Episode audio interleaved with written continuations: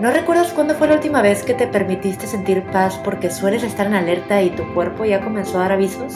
Si llegaste a la conclusión de que ya no es sostenible seguir operando en modo automático y que tus mecanismos de supervivencia del pasado ya no te funcionan, si te cansaste de vivir en conflicto contigo y con quienes te rodean, te invito a que te suscribas a Marente, un podcast que nace para mirar hacia adentro y dar voz al trauma emocional que todos hemos vivido en algún punto de nuestras vidas. Soy Eugenia Rodríguez y cada par de semanas escucharás conversaciones con expertos que abordarán el trauma desde distintos enfoques y compartirán herramientas terapéuticas basadas en la conexión mente-cuerpo. Para contenido del día a día, sígueme en Instagram y Facebook como marente.podcast. Comenzamos. Hola, gracias por estar aquí a punto de escuchar el episodio 4 con Melissa Martínez. Melissa es mexicana y es de Monterrey, vive actualmente en Austin, Texas es directora en México de Trauma Informed Yoga Therapy, un nombre muy largo, lo sé, abreviado en inglés es TIYT. Esta es una metodología, ojo, no es un estilo de yoga, es una metodología de yoga terapéutico sensibilizado en trauma, que ya mejor Melissa será la que nos platique más sobre el tema en unos minutitos más. Lo que sí te puedo adelantar es que Melissa tiene ya más de 10 años de experiencia impartiendo yoga, ella da talleres, entrenamientos, pláticas, todo enfocado al tema de trauma emocional, la relación mente-cuerpo, además de temas como resiliencia, adicciones y recuperación. Estoy muy contenta ya de liberar esta entrevista porque de hecho la hice en marzo, justo cuando, en marzo de este año, sí, cuando el mundo comenzaba a ponerse de cabeza o ya estaba de cabeza y tanto en aquel entonces en aquel entonces suena como que fue hace mucho tiempo, pero bueno, ya han pasado tres meses, abril, mayo, junio, sí. Tanto en aquel entonces como ahora, sobre todo ahora, este tema cobra especial importancia. Ya sabrás por qué en unos minutos más. Comenzamos esta entrevista, bueno, de entrada lo primero que vas a escuchar es Melissa platicando de su experiencia personal. Va a compartirnos un poco de, de su background, un poco de su historia personal, cómo fue que se acercó más bien, cómo y por qué se acercó a esta herramienta y bueno, de ahí vamos fluyendo con la conversación. Espero que la disfrutes. Comenzamos. Perfecto, gracias Eugenia. Pues antes que nada, muchas gracias por la invitación. Y pues te platico un poco, em, bueno, a grandes rasgos, ah, para no hacer el cuento muy largo, eh, yo soy maestra de yoga y entrenadora de, de yoga también. Y me dedico a dar diferentes talleres, pláticas, clases especiales, tanto de yoga como de educación holística, todo lo que viene siendo salud emocional, salud mental y salud espiritual. Y te platico que llegué a estos temas, realmente ha sido un, un camino ya de un poco más de 10 años de llegar hasta aquí. Yo comencé a estudiar danza y, me acuerdo cuando decidí estudiar danza fue como un, momento interesante porque no sabía exactamente qué estudiar. Siempre me han gustado muchas cosas. Eh, me considero una persona muy creativa y de pronto se me complicaba como elegir una sola cosa.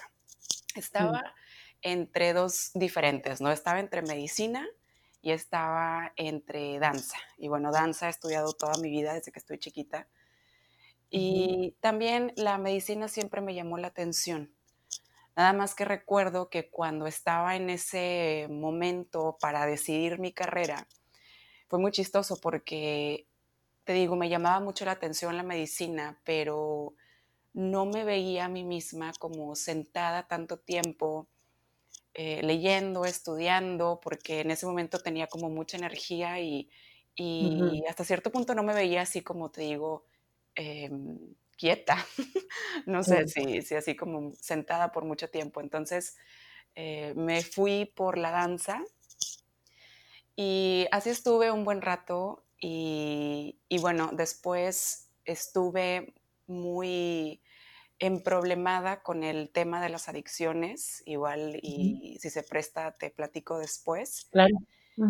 Entonces, como tuve que estar internada durante mi carrera, ya una vez que salí, ya no regresé, no terminé mi carrera en danza y, bueno, aparte de que fue un poco duro, fue también muy, un punto como muy importante, eh, digamos un antes y un después, porque mm, una de mis amigas de danza, de la escuela de danza, una vez que yo salí de, mi, de mi internado, me invitó a una clase de yoga. Y al principio estaba así como, bueno, pues no sé, pero tal vez me pueda ayudar un poco porque una de mis maneras favoritas de procesar mis emociones es a través del cuerpo.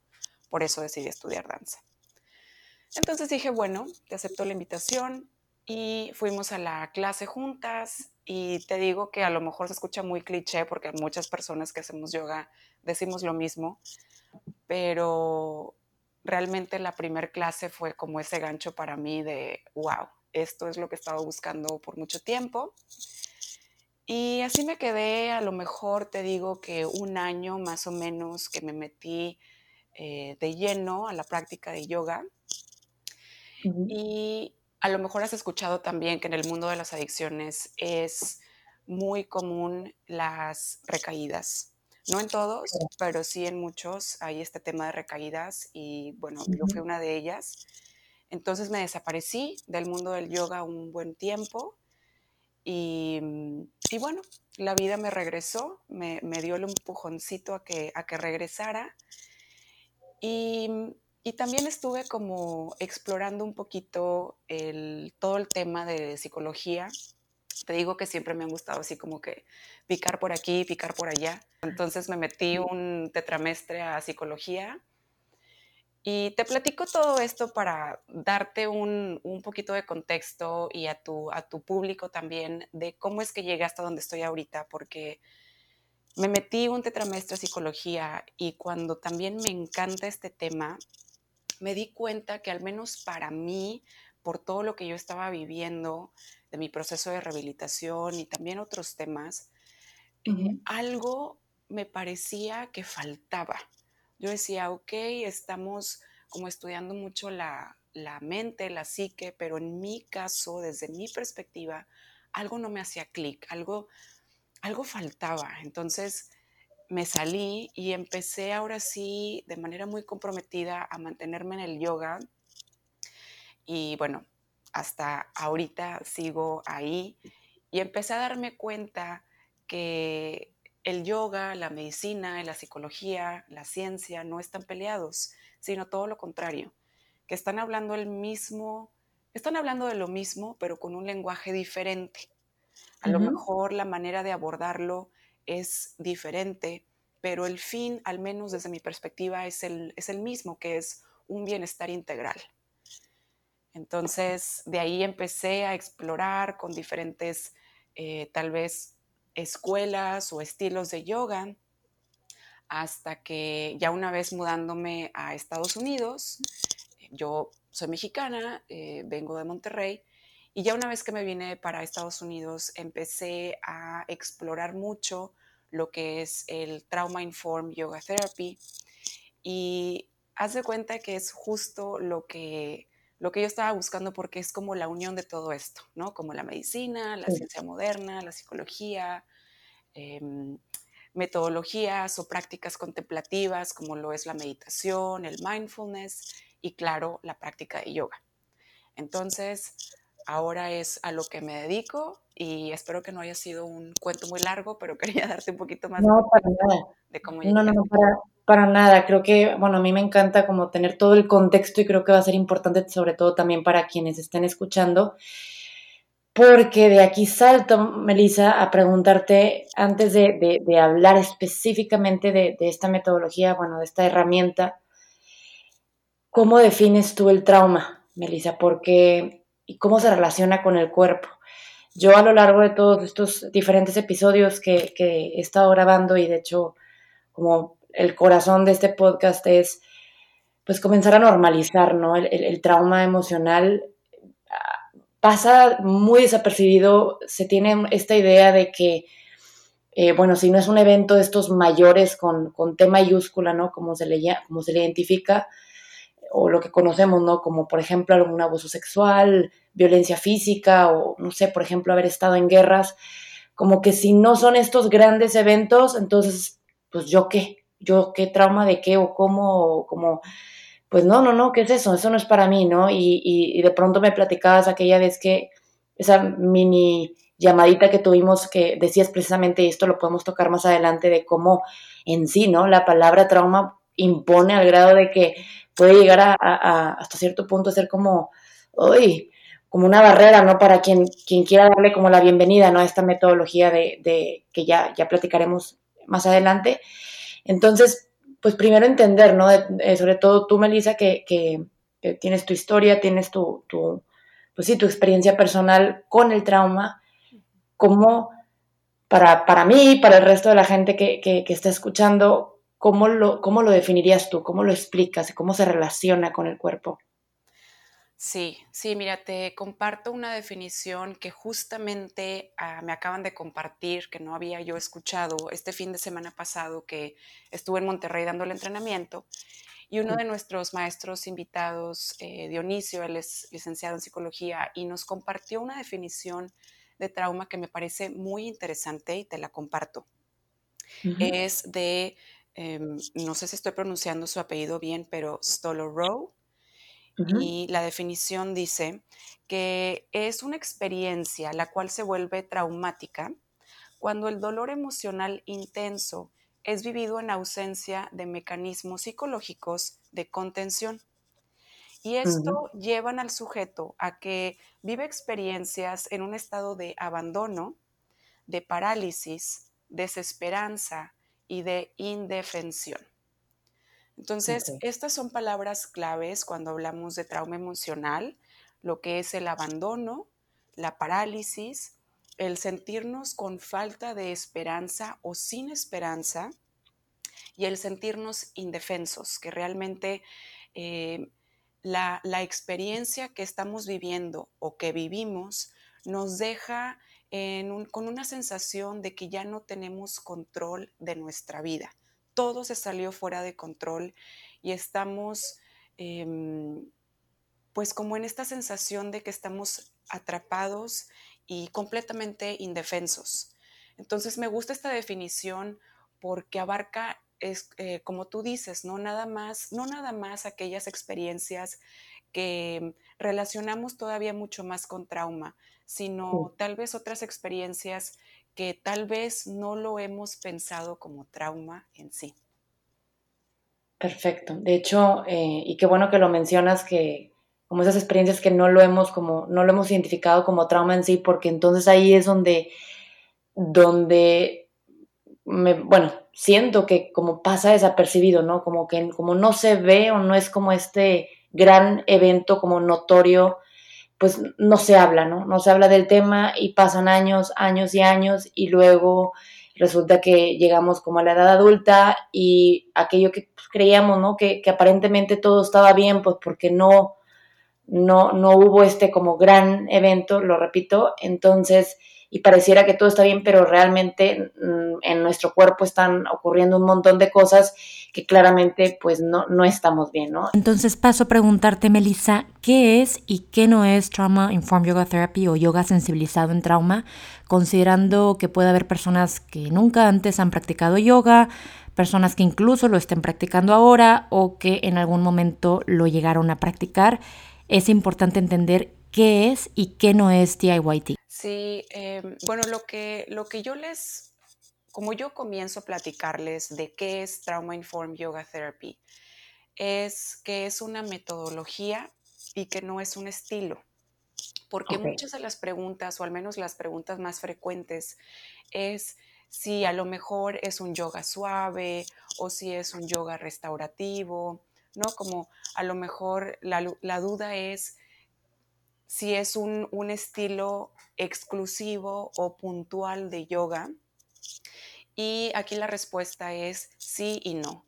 Sí, porque sí puede ser un yoga suave y no, porque no es un estilo de yoga, no, no es algo exclusivo, sino es una metodología que tú puedes adaptar al estilo de yoga que, o al estilo de enseñanza que tú estés compartiendo.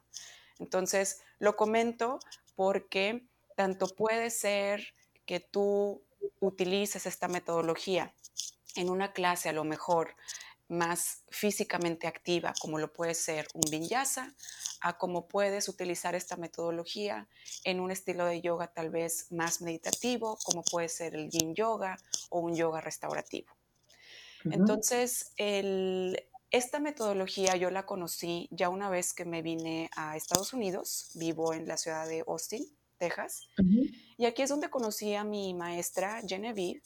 Ella es la creadora de esta metodología, la, directora general.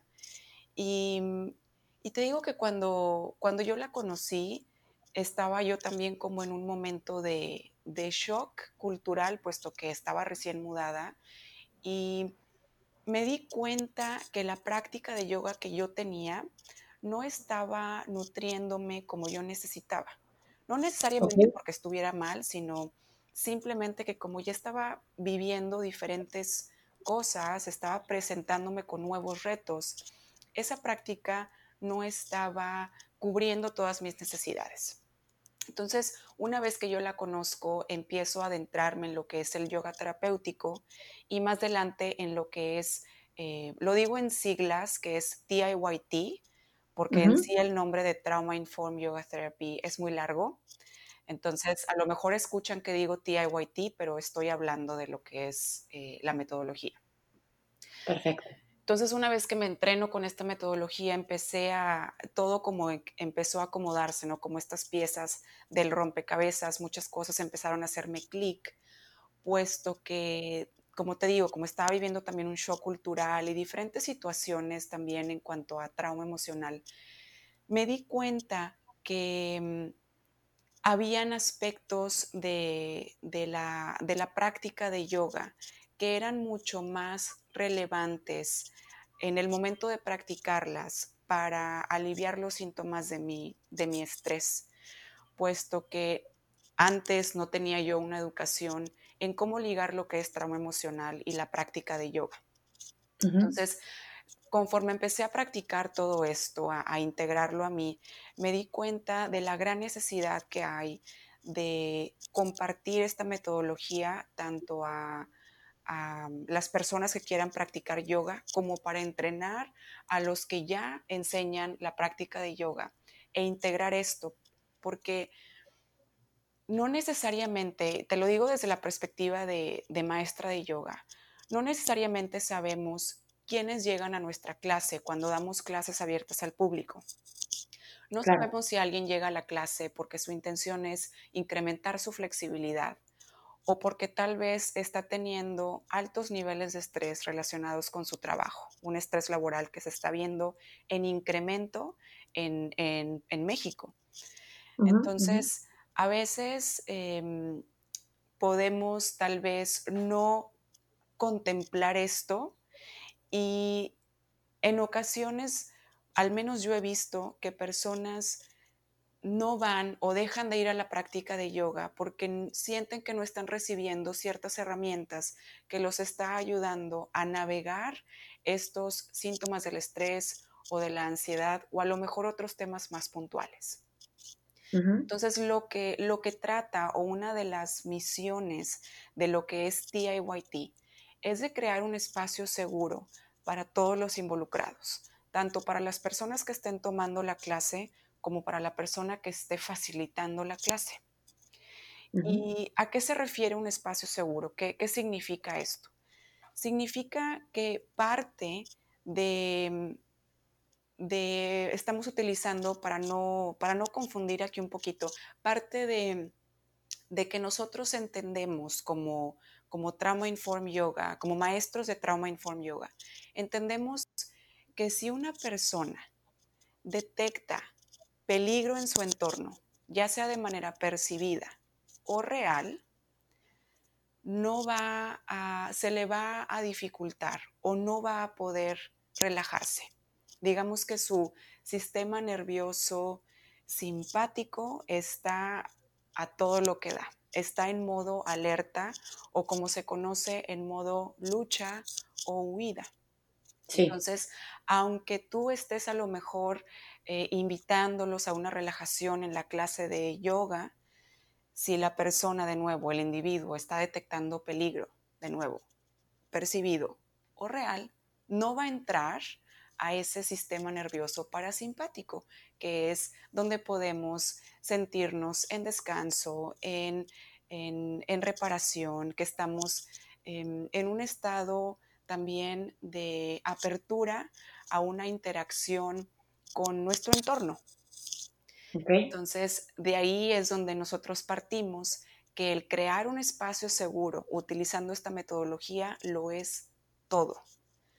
Em, entonces, no sé si hasta aquí está siendo un poco claro lo que, lo que es la De hecho, justo ahorita que dijiste lo del eh, sistema nervioso parasimpático y simpático, aquí valdría la pena hacer la, distinción, Melissa, para quienes escuchamos por primera vez, como hacer este paréntesis para que nada más no, no se vaya a prestar como a confusión. Sí, claro que sí. Y esto lo digo a grandes rasgos. Em, de nuevo, yo no soy médico ni eh, profesional en neurociencia. Esto es de, mis conocimientos, de lo que he aprendido a lo largo de estos años, pero de manera muy, a lo mejor, eh, muy superficial y de manera reduccionista. El sistema nervioso simpático es lo que comúnmente conocemos como la respuesta de lucha o huida. Por ejemplo, podemos remontarnos a la época de, de cuando vivíamos tal vez en estas tribus, en, esta, en estas cuevas, ¿no? Tal vez eh, pensando en, que vivíamos a la intemperie con mucha... Em, con una relación muy cercana hacia, pues hacia la, vida animal, ¿no? También, como todo, todo esto, estábamos en, mucha comunicación e interacción. Entonces, el ejemplo que utilizamos más es imaginarnos que en esos tiempos venía el tigre, ¿no? Entonces, ¿qué es lo que, lo que hacíamos cuando veíamos que venía el tigre? Pues, por lo general, pudiéramos pensar que lo que vamos a hacer es o correr, correr lo más rápido que podamos para poder sobrevivir y que el tigre no nos alcance, o bien luchar. Tal vez si estábamos con la tribu y a lo mejor teníamos las herramientas necesarias, pues a lo mejor luchar, ¿verdad? Para protegernos y para proteger a nuestra tribu. Entonces, lo que buscan estas respuestas, eh, de nuevo a grandes rasgos, es nuestra supervivencia. Entonces, eh, está genial, ¿no? Que, que hemos evolucionado de cierta manera en donde si vemos al tigre, pues nuestro sistema nervioso, nuestro cuerpo se va a poner en acción para protegernos. Y lo que vemos como nuestro sistema nervioso parasimpático, lo que comúnmente, con lo que comúnmente lo relacionamos es con esta respuesta de descanso, de reparación, de digerir, de relajación. Entonces, eh, por ejemplo, regresando a, a, esta situación con el tigre, digamos que muchas cosas sucedieron en nuestro cuerpo, en nuestro sistema nervioso, para activarnos al momento de correr. Necesitamos mayor oxigenación, necesitamos estar más alerta, ver a nuestro alrededor para ver hacia dónde vamos a correr. Entonces, diferentes, eh, diferentes cosas sucedieron en nuestro cuerpo y nos pusimos en acción. Pero ¿qué pasa cuando ya a lo mejor encontramos refugio, ya nos dimos cuenta que el tigre no nos está corriendo, nosotros a lo mejor nuestra tribu se siente protegida y empezamos a relajarnos. Todo lo que sucedió en el cuerpo comienza también a, digamos, a, cambiar esta respuesta y entramos en un estado de reposo. Y listo, ¿no? Eso, ese, esa experiencia puntual de que el tigre nos estaba persiguiendo terminó y entonces yo tengo la habilidad la capacidad para entrar en un estado de reposo. Me comienzo a relajar y tal vez ya me siento relajado, mi tribu se siente relajada y continuamos con nuestras actividades del día. Pero ¿qué sucede ahora en nuestros tiempos, ahorita en, el, en lo que estamos viviendo, en el día a día? ¿Qué sucede si ese tigre, vamos a llamarle tigre imaginario, tal vez que, lo percibimos eh, tanto en, nuestra vida interna como en nuestra vida externa, ¿qué sucede si no lo dejamos de percibir? ¿Qué sucede si esta percepción del, del tigre persiguiéndonos se convierte en crónico? Mm. Entonces es cuando tal vez esta habilidad de entrar en reposo lo que vemos como el sistema nervioso parasimpático, tal vez no está participando mucho porque el tigre nos está percibiendo, persiguiendo perdón, de manera imaginaria, de manera crónica, y entonces no nos relajamos. A lo mejor nos relajamos un poquito, pero no al 100%. Y entonces, Eugenia, esto se empieza a volver normal, el que vivamos en un estado de alerta continua. Y es, en eso nos enfocamos mucho nosotros en nuestra metodología, porque lo vemos mucho en el salón de clases, en donde a lo mejor ya ni siquiera nos damos cuenta que estamos estresados en nuestro cuerpo, en nuestro sistema nervioso, porque ya lo vivimos así en el día a día y ya no vemos a lo mejor una diferencia de a cuando estamos estresados a cuando no. Por ejemplo, Melissa, ¿puedes mencionar algún, algún caso muy puntual, eh, ya sea, bueno, tú desde el lado como maestra o en, en tu caso personal, eh, digo, para ejemplificar, porque la otra vez, por ejemplo, escuchaba, ay, no recuerdo qué entrevista era, pero donde decían, mm, recordaba que eh, a lo que iba esta persona era que al hacer, digamos, esa, esa postura, como que algo ocurrió o algo, algo se detona, ¿no? En el cuerpo que, por ejemplo, ella comenzó a, a, a llorar, ¿no? Y a lo que voy con esto es cómo las diferentes posturas, eh, ya hablando específicamente de, esta herramienta, porque recordemos, y, lo, recuerdo más bien tanto para mí, que estoy como iniciando en el tema y escuchándote y conociendo y tratando de aprender y digerir la información, que esto es una metodología. Y aquí te pregunto, Melissa, eh, como para entender el, ahora sí que en, la práctica, en, el cómo funciona, si puedes, si tienes algún caso, algún ejemplo que nos puedas eh, mencionar para como dimensionar un poquito o aterrizar un poquito la información ya, ya en la práctica, ¿no? Ya en el salón de clase de, cómo funciona. Sí, mira, te, comparto, eh, no sé si, si, a lo mejor también tanto tú como tu, audiencia hayan escuchado de Bessel van der Kolk. Él tiene un libro muy interesante que, bueno, ya es un libro bastante, bastante conocido en, en lo que es el trauma emocional. Y el libro en español, el, nombre es El cuerpo lleva la cuenta. Sí. Y entonces, eh, esta, esta, frase tiene mucho, ¿no? Como el cuerpo recuerda, bueno, em, desde esta perspectiva de este libro, lo que nosotros también abordamos en la metodología TIYT, que el cuerpo recuerda todo. El cuerpo recuerda las experiencias de placer, el cuerpo recuerda las experiencias de dicha, de alegría, pero también experiencias de tristeza, de duelo, de enojo. Todo esto se va em, acumulando o guardando o viviendo en nuestro cuerpo. Entonces, una de las maneras que a mí me gusta explicar cómo es que cuando nosotros practicamos eh, lo que son las posturas de yoga, cómo es que nosotros tenemos una respuesta o, incluso una, reacción, ¿no? A lo mejor podemos tener, como tú comentas, em, tal vez emociones, sensaciones, tal vez vengan incluso recuerdos eh, e incluso alguien pudiera experimentar que se detona algo al momento de hacer una, una postura. Y esto es porque cuando estamos practicando las posturas, también esto explicado de manera muy reduccionista, es que estamos em, alargando diferentes partes del cuerpo, estamos contrayendo diferentes partes del cuerpo y al estar alargando, estamos también, vamos a decir, aplicando un cierto estrés al cuerpo, vamos a decirlo, estrés no necesariamente un estrés malo o negativo, sino un estrés al momento de, estar alargando, estirando ciertas partes del, del cuerpo y entonces entramos en un estado de vulnerabilidad. El cuerpo entra en un estado de vulnerabilidad y esta vulnerabilidad también tiene un efecto en nuestro, vamos a decir, en nuestras emociones, en nuestra psique, en nuestra mente. Y podemos tener cierta respuesta emocional, podemos tener cierta reacción y podemos incluso sentirnos detonadas de cierta manera. Y esto lo vemos a gran profundidad en la, en la metodología.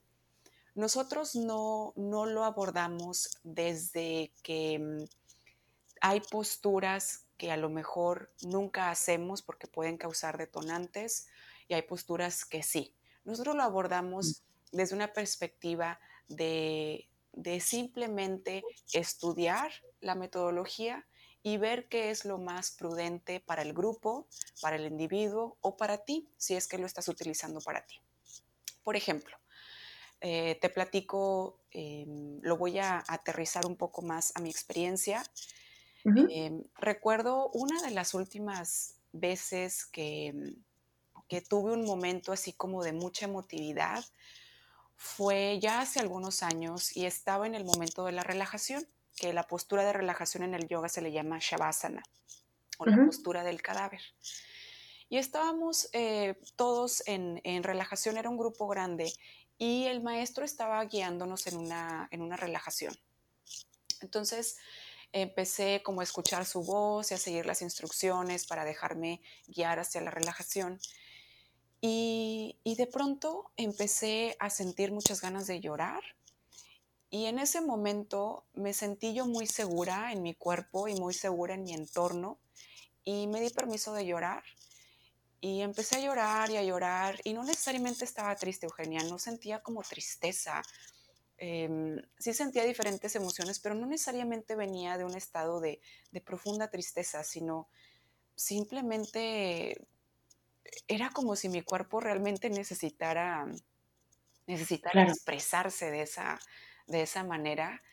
Y, y te digo, e, es muy importante para mí mencionar que me sentí muy segura me sentí muy segura, eh, te digo, tanto dentro de mí como, como en, el espacio donde teníamos la clase, porque esa misma seguridad me, dio permiso de llorar, de sentirme libre, de expresar mis, mis emociones. Y así estuve por mucho, digo, no sé cuánto tiempo duró, no sé si fueron 10 minutos, 15 minutos, em, pero de ahí me sentí genial, al menos eso en mi, en mi caso. Porque también he visto otros casos en mis alumnos en donde, en donde también he visto que, que lloran. Es muy común en la práctica de yoga que, que veas personas llorar en la clase y a veces es, como te digo, como en mi caso, porque a veces no sabes como qué es, específicamente qué es, pero simplemente el cuerpo se está expresando de esa manera, o a veces sí es, sí es, sí localiza cierta nostalgia, cierta tristeza. Y, ahí es donde entra alguien que tiene esta, esta metodología en cómo, cómo abordar la situación, cómo, qué hacer en, dado caso si tú ves que algún alumno, alguna alumna empieza a llorar donde, durante, más bien durante la, clase. Entonces, eh, bueno, ahí te comparto te comparto dos ejemplos diferentes en donde yo lo, he vivido varias veces en mí y en donde también lo he visto en mis, en mis alumnos. Gracias, Melissa. Y, fíjate que qué bueno que haces como esta, subrayaste la palabra seguro, sentirse seguro, y creo que ahí es donde, digo, ya, ya comenzamos eh, poco a poco a ir aterrizando más y más y más eh, esta metodología. Para quienes eh, no teníamos ni contexto, ni, ni por aquí nos pasaba en qué consiste la herramienta, pero cuando haces, o sea, subrayas la palabra seguro y eso yo creo que me parece clave, digo, yo como eh, cero experta en el tema y, bueno, en algún momento me encantaría como tener este acercamiento a, a, esta metodología, pero sí me parece clave, ¿por qué? Porque a diferencia, y esto lo leía en tu blog, de una clase regular, entre comillas, pues sí, una, una clase regular, eh, un, como le llamas tú, un estilo de yoga, ¿no? Que, que como se conoce. Eh, en, en, en, una, en una clase de TIYT, eh, lo que se pretende precisamente es que la, la, gente se sienta bienvenida, ¿no? O sea, porque, digo, y también para entender un poquito cómo es la, dinámica o el proceso, de pronto, quien entra, ustedes no tienen, mm, obviamente, el contexto, ¿no? La historia personal de esta persona, pero al menos si hay un común denominador de decir, oye, yo me voy a asegurar de que sea lo que haya vivido esta persona, mientras esté aquí, pues sienta que, está en, un buen lugar, ¿no? O sea, que, pueda sacar el máximo provecho de la clase. ¿Por qué? Porque se siente segura, se siente bienvenida, ¿no? ¿Va, más o menos por ahí, Melissa? Sí, sí, y es, y es bien interesante porque, como mencionabas al principio, muchas veces cuando escuchamos la palabra trauma, nos vamos hacia tal vez catástrofes naturales, tal vez hacia, hacia las guerras, tal vez algo, algo muy puntual, algún, alguna experiencia de violencia, de abuso.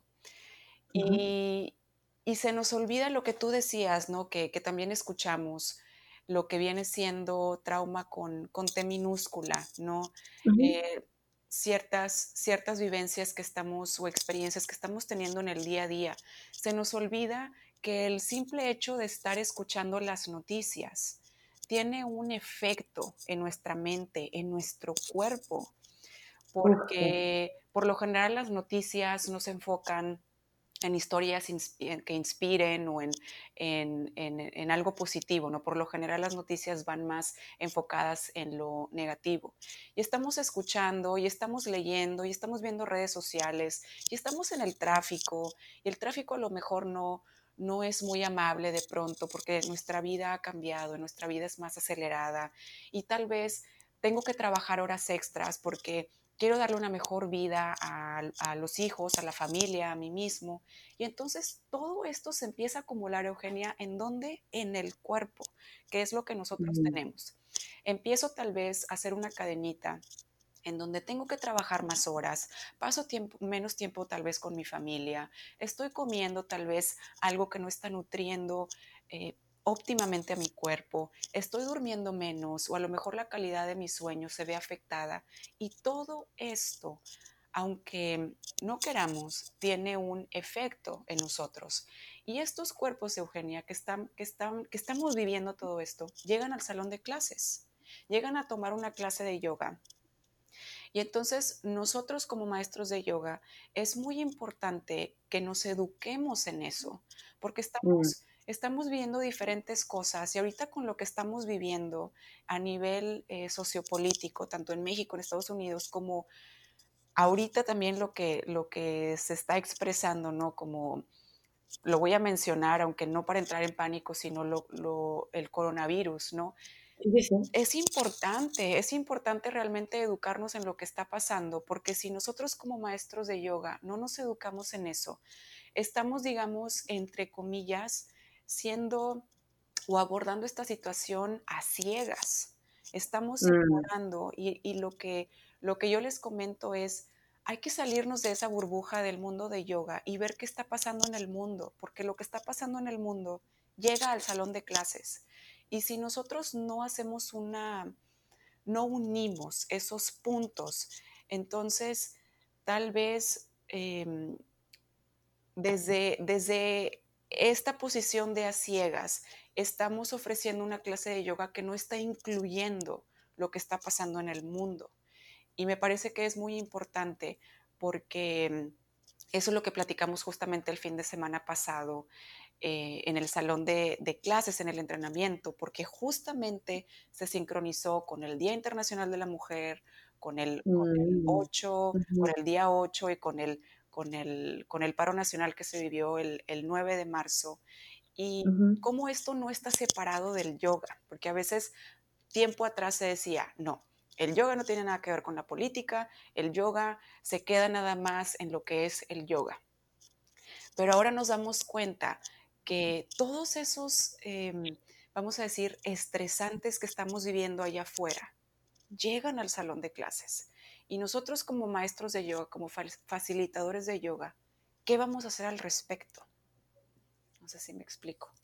Claro, sí, sí, sí. Sí, sí, sí. No, no, no puedes, es, es como imposible, ¿no? Eh, ser ajeno a, lo que está ocurriendo y si la, si la gente lo que busca al ir a un, precisamente a una práctica, a un salón de clases es pues buscar lo que a lo mejor no encuentra fuera, pues con mayor razón la responsabilidad es pues muy grande, ¿no? Para, para el maestro y qué mejor que, que, venga, vengan herramientas como estas, metodologías como estas, eh, Melissa, y aquí es donde hago, me, me, no me desvío un poquito porque vamos a regresar al, mismo punto, digo, es parte del mismo tema.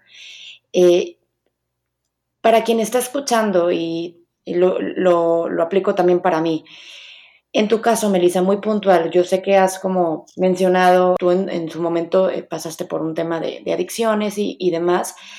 ¿Cómo tú comenzaste a identificar, o sea, cómo comenzó a manifestarse en ti el trauma? O sea, cómo tú comenzaste, eh, o sea, de manera física, porque sí sé que se manifiesta de diferentes formas en, las personas. Hay gente que, que, a nivel síntomas físicos parece que, que nada, que impecable, pero de pronto, no sé, lo empieza a sentir en una respiración corta y pareciera que, o si, por ejemplo, en mi caso, a lo mejor con el tema de la piel, y, y, ahí, y si le, escarbamos, ahí nos vamos, ¿no? Y, y, creemos que, que va por, no sé, por cualquier otra cosa o no le encontramos una explicación y a veces la explicación pues siempre ha estado ahí y es el hecho de que traemos un cúmulo de emociones cargando un estrés ya crónico, ¿no? Acumulado y en tu caso muy puntual, Melissa, ¿tú cómo te diste cuenta? O sea, ¿cómo fue este foquito que dijiste, ah, ya entiendo, o sea, está relacionado, viene de acá y necesito trabajarlo, ¿no? Sí.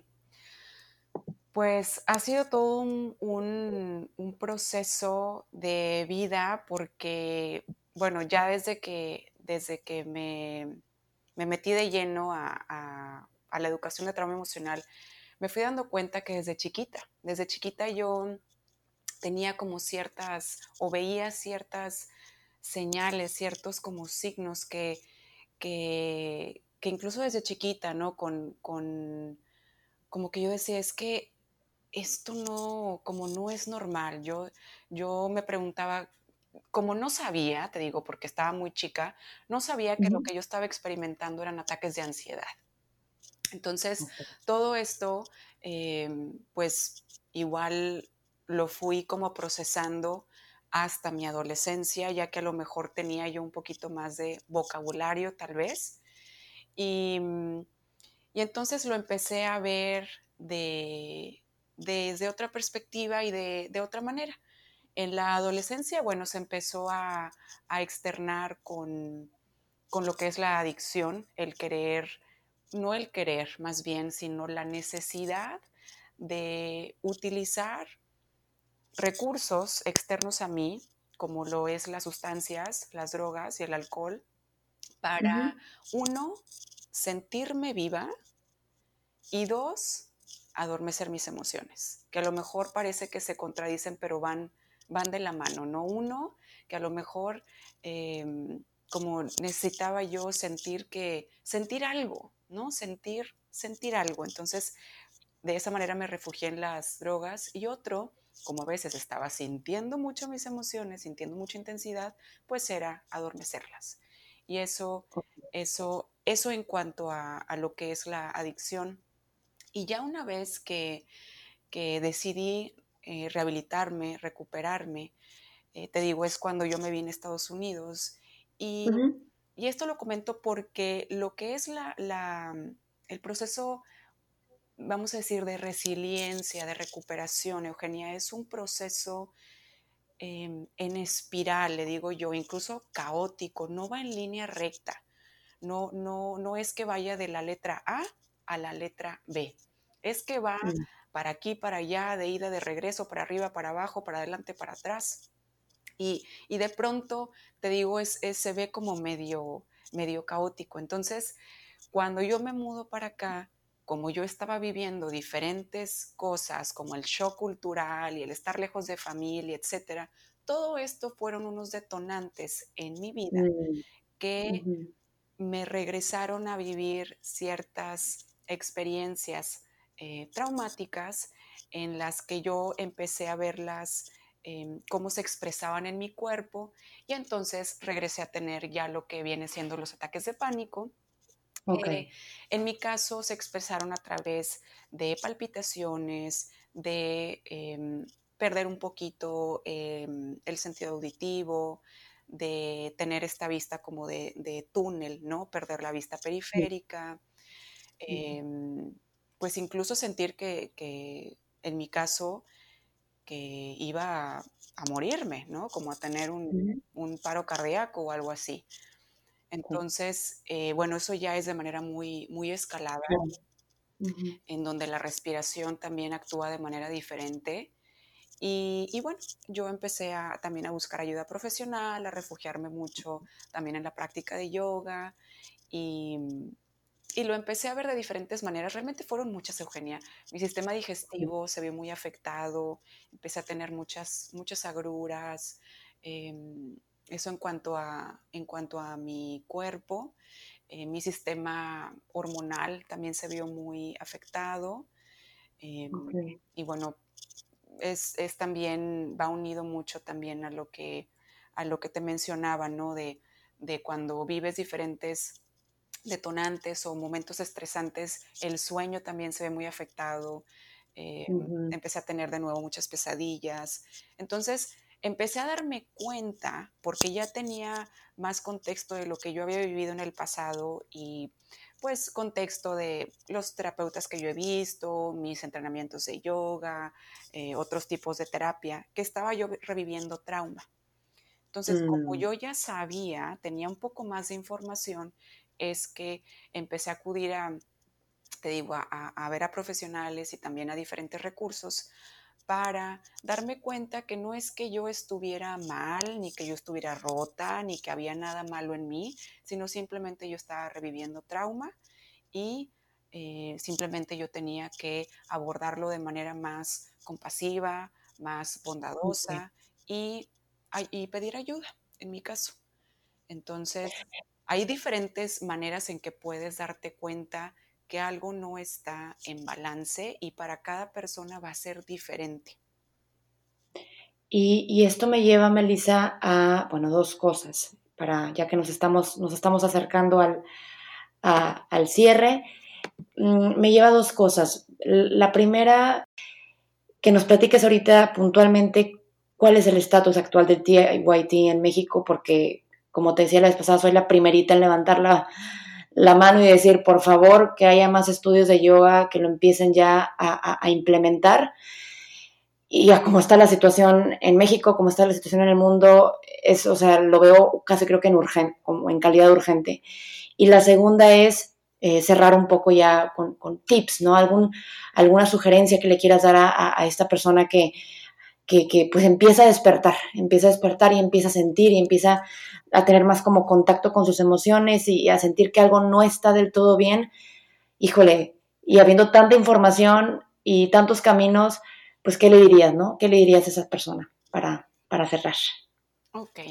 Eh, contestando tu primer pregunta, pues estoy muy contenta porque ya eh, tenemos, acabamos de cerrar con el tercer entrenamiento en México, ya tenemos a tres generaciones graduadas de quienes ya son maestras de Trauma Informed Yoga, hasta ahorita han sido puras mujeres, así que también una invitación a, los hombres por ahí si quieren también eh, unirse a nuestro colectivo.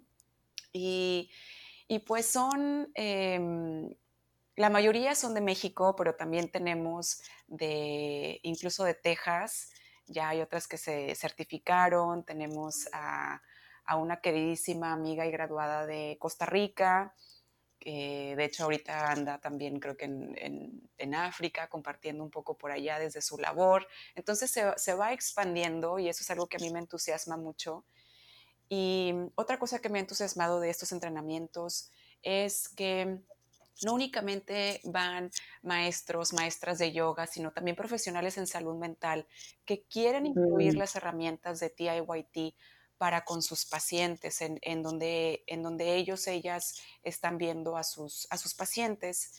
E incluso eh, acabamos también de graduar a varias maestras de, de, preparatoria en donde también quieren y están muy entusiasmadas en implementar las herramientas de TIYT en las preparatorias, que es uno de mis sueños, que no nada más se queden los estudios de yoga, qué genial, claro, genial que esté en los estudios de yoga, pero que también tenga un alcance en las escuelas, en, para los niños chiquitos, en las preparatorias, universidades, en hospitales, en clínicas, eh, que vaya más allá, porque realmente, como dices tú, eh, vemos la necesidad, vemos la necesidad de aprender, de tener herramientas accesibles, eh, que podamos hacer en el día a día, Eugenia, que nos ayuden a regularnos y a sentirnos a sentirnos seguros en nuestros, en nuestros cuerpos. Entonces va creciendo y eso me entusiasma mucho. Así que, que bueno, estamos ya definiendo, definiendo fechas para nuestros próximos entrenamientos. Eh, entonces, ya que las tengamos ahí, los, los comparto las fechas en, en mis redes sociales. Y, y, bueno, contestando a tu pregunta número dos, ¿qué les diría a, a, las personas que tal vez estén, estén pasando por algún momento de adversidad o, o vulnerabilidad? Esa era la pregunta dos, ¿verdad? Así, sí, sí, sí. Todo bien. Perfecto. Pues lo que me nace en este momento decirte es que no estás rota y no estás roto. No es que haya algo algo mal en ti, que a veces podemos pensar es que estoy mal, es que realmente no funciono, es que a lo mejor de verdad es que es que así soy, algo está mal y es que así es como así es como soy. Y lo que quiero decirte el día de hoy es que no es así. Es que tienes un cuerpo, una, una mente tan sabia, tan, tan sabia, que, que lo único que quiere es cuidar de ti y lo único que pretende es tu supervivencia. Y a lo mejor simplemente es que se ha adaptado a tu supervivencia, tal vez de maneras que no consideras las óptimas o las más benéficas para ti. Pero lo único que quiere es que tú te mantengas con vida y que sigas aquí. Y, y lo, que te, lo que te quiero compartir es que hay muchas maneras de abordar la situación y, y que no te sientas solo que no te sientas sola. Realmente cuando estamos, te lo digo desde, desde mi experiencia, por mucho tiempo viví em, sola pensando que lo que yo tenía que pasar lo tenía que hacer sola y que nadie más lo estaba viviendo. Y eso me, hizo sentir muy alienada, muy separada del mundo. Y hoy te digo que al menos desde ahorita, que ya no lo tienes que hacer así, que al menos si si no sabes a dónde acudir, siéntete acompañado por mí, acompañada por mí en lo que yo pueda hacer, puedes contactarme y que vivimos en un, en un mundo que ahora está muy conectado y hay muchos recursos. A lo mejor no necesariamente para ti es el yoga, a lo mejor puede ser otra cosa, pero hay muchos recursos a los cuales podemos acudir y está bien pedir ayuda. Sí está bien a veces decirnos, soy fuerte, yo puedo con esto, sí, pero también el vernos como una manada.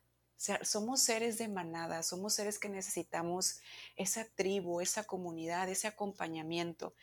Y si necesitabas escucharlo el día de hoy o el, el empujón, yo te lo doy. No estás solo, no estás sola y déjate acompañar por todos estos recursos que ahora tenemos accesibles. Gracias, Melissa. Afortunadamente, como bien dices, hay más de una herramienta que podemos probar. Es importante comunicar que existen los recursos. Puede ser que una herramienta nos funcione bien, puede ser que otra no. Y eh, bueno, en esto estamos todos de, continuar explorando, de buscar respuestas. La información aquí está. Te agradezco mucho tu tiempo, el haberme dado esta oportunidad de, de hablar sobre TIYT en Marente. Y muy importante, Melissa, dinos dónde te podemos encontrar. Sí, muchas gracias, Eugenia. Me pueden encontrar en mi página que es www.melissa con doble s, melisamartinez.org. Ahí me encuentran. Eh, me encuentran también en Facebook, estoy como Melissa Martínez, y en Instagram estoy como melissa.martínez y la letra S, Martínez S. Gracias por escuchar Marente. Si este contenido te fue útil y pensaste en alguna persona a la que consideras que le puede ayudar, por favor comparte este episodio y suscríbete en Spotify, Google o Apple Podcasts. Por lo pronto, sigamos la conversación en Instagram y Facebook como marente.podcast y si hay algún tema del que te gustaría que hable o te gustaría compartir tu historia sobre cómo fue que te diste cuenta de que había algo que atender, y qué te está funcionando ahora, escríbeme a marente.podcast.gmail.com o contáctame en redes, porque al igual que tú, yo también estoy buscando herramientas para sanar.